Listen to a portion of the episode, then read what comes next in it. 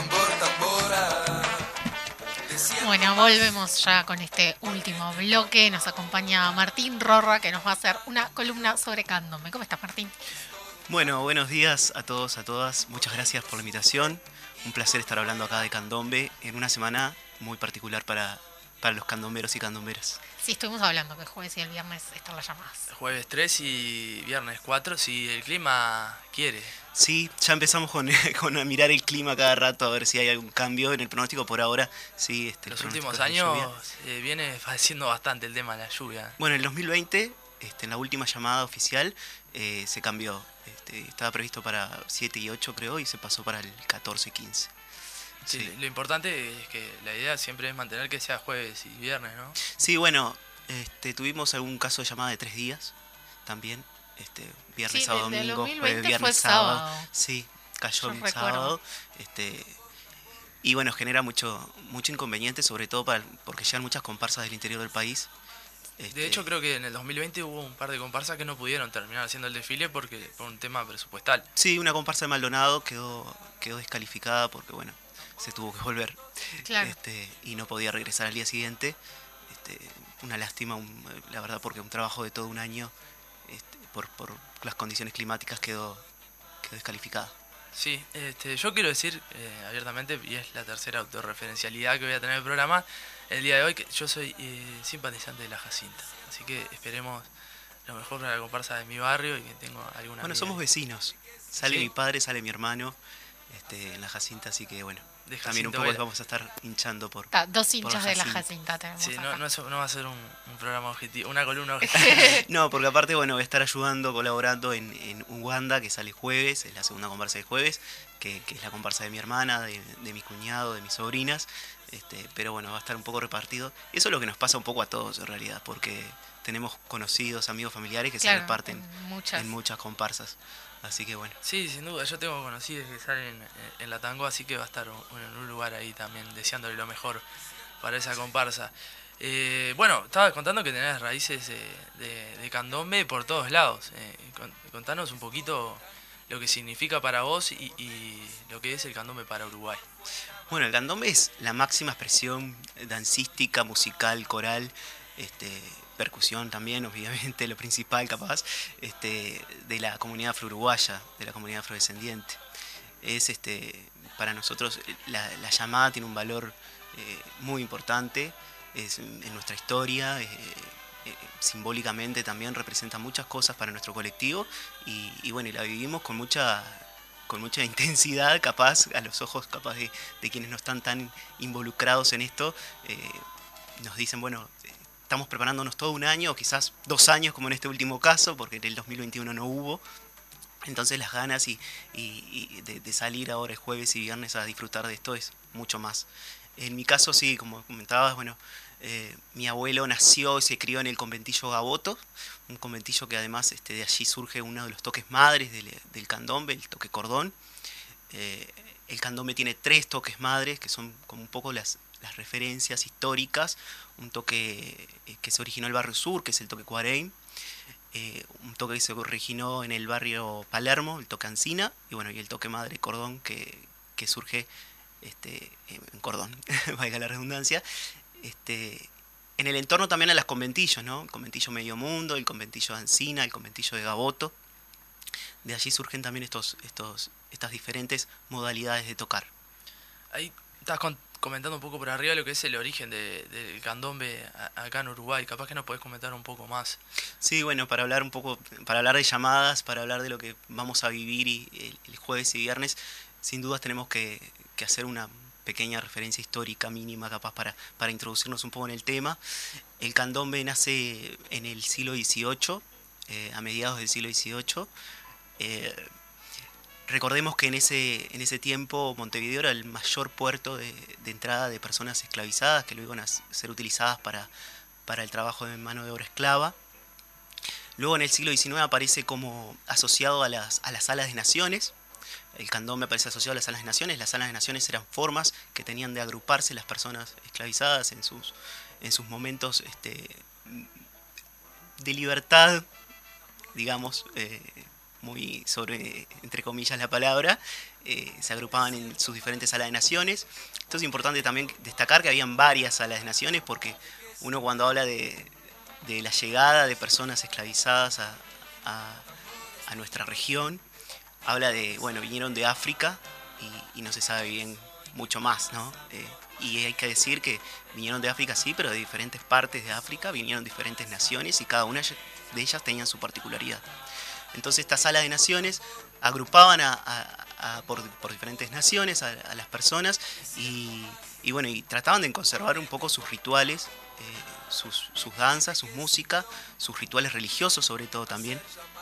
Y, bueno, de allí surge este, las primeras comparsas, que en realidad las comparsas surgen después como otra forma de agrupamiento en realidad. Eh, primero allí, eh, cuando desaparece como las primeras generaciones de personas esclavizadas, eh, se fueron como pasando a otras formas, como sociedades de negros, y después recién llegan las comparsas en el siglo XIX. Sí, es todo un trabajo en el tiempo de, de, generaciones que fueron creando hasta su propia cultura con los arraigos de la cultura de, de sus eh, ancestros y sus familiares. Que, claro, y también ahí entra la, mezcla de las culturas de los diferentes esclavos, ¿no? Porque no venían todos del mismo lugar, entonces ahí entra una fusión. Dialectos muy distintos también, uno piensa, bueno, diferentes palabras que, que no vienen uno dice África como algo claro como si fuera sí. es, el territorio más justo diverso estaba ayer estudiando para una materia y habla de, de ¿eh? ese continente más grande claro Justo estaba ayer estudiando para una materia y habla, bueno, de toda la historia del, español de Uruguay. Cuando habla de las lenguas africanas, habla de cómo cuando traían a, los esclavos, los dividían para que no hubieran, eh, que hablaran de la misma lengua eh, cerca para evitar ese contacto y esa comunicación. Y eso tipo hizo que se perdiera muchísimo el lenguaje original, que ya la segunda o tercera generación ya no sabía, tenían que comunicarse en español porque era como... Eso fue una metodología del colonialismo español, que también lo, cuando tuvimos la columna de, los charrúas, de Chaguareté, mm. eh, también decía que erradicaron por completo eh, en su momento todo su, su, habla, su lenguaje. Así que era... Eh, aspectos religiosos también, llamarle de otros nombres a, los santos, y Yemayá, por ejemplo, que ahora estamos también eh, la previa a la celebración, que es el próximo 2 de febrero, y también tiene mucho que ver con el candombe. Este, y es importante la sala de naciones también recordar que de allí, de allí salen los, los personajes típicos que vamos a ver desfilando.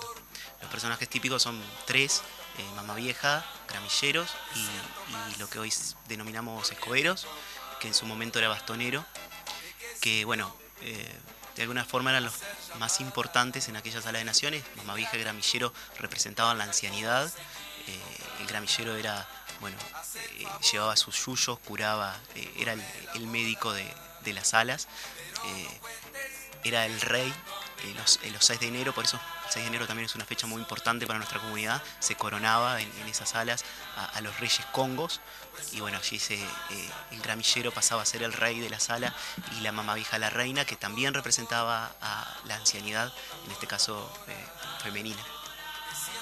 Eh, lo que tiene las llamadas es, y sobre todo para los participantes y las participantes hoy es mucha cultura de sentido de pertenencia.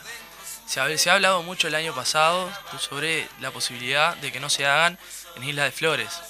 Eh, la realidad es que no hubo chance de que eso sucediera.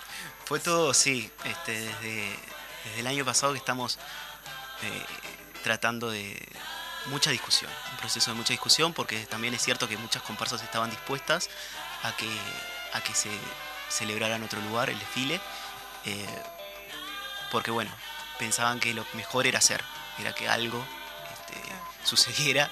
Eh, y otros, bueno, estábamos bastante en desacuerdo. Hubo cuatro comparsas que decidieron bajarse, este, anunciaron su, su, retiro del desfile si esto no, si, si no se realizaba en Isla de Flores.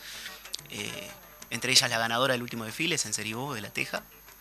Pero sí, Isla de Flores, eh, en mi opinión y en el de muchos, en realidad todos estábamos de acuerdo en que no era lo mejor. eso había una una cuestión unánime allí. Eh, claro, que es el lugar no, era lo natural. Mismo, claro, pero había algunos dispuestos a que, bueno, a contarle que haya. ¿Cómo llega a ser Isla de Flores tan emblemático? Bueno, eh, el candombe surge justo en, las zonas en donde había mayor este, concentración de población afrodescendiente. Y el barrio sur, Palermo, la costa, es, este, es allí donde este, se concentraban eh, la mayor cantidad de personas afro. Em, en el 56, 1956, tenemos el primer desfile oficial de las llamadas. Esto es que la Intendencia em, comienza a participar este, oficialmente de, su de la organización. Y bueno, allí un poco también este, se mantiene y, comienza a regir Isla de Flores como, como la avenida principal. Eh, organizada en conjunto con organizaciones afro también, como Axum, que hasta el día de hoy este, es una organización, es nuestra organización histórica. Eh, de allí surgieron muchos militantes. Eh, y bueno, no, no si bien esto de, esta discusión que se daba de salir o no salir de Isla de Flores, también nos, hace, nos hizo recordar eh, que ya habíamos salido en otras circunstancias. En el 78, eh, recordemos, bueno, bajo la dictadura militar se sacó de Isla de Flores el desfile, se pasó a 18 de julio, y, y bueno, los que lo vivieron principalmente nos cuentan que no fue la mejor experiencia.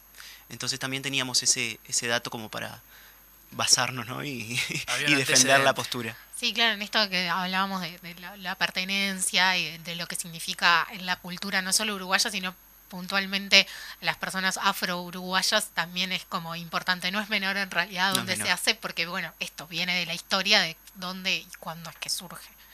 También había una preocupación real que estamos en una emergencia sanitaria este, y, y ninguna comparsa quiere descuidar ese, ese aspecto tampoco, ¿no? No es la intención, por eso, bueno, se llegó a un acuerdo de, realizar una, con aforo la, la llamada, va a ser un 70%, eso también es importante este, mencionar, porque, bueno, eh, muchas comparsas también se vieron afectadas.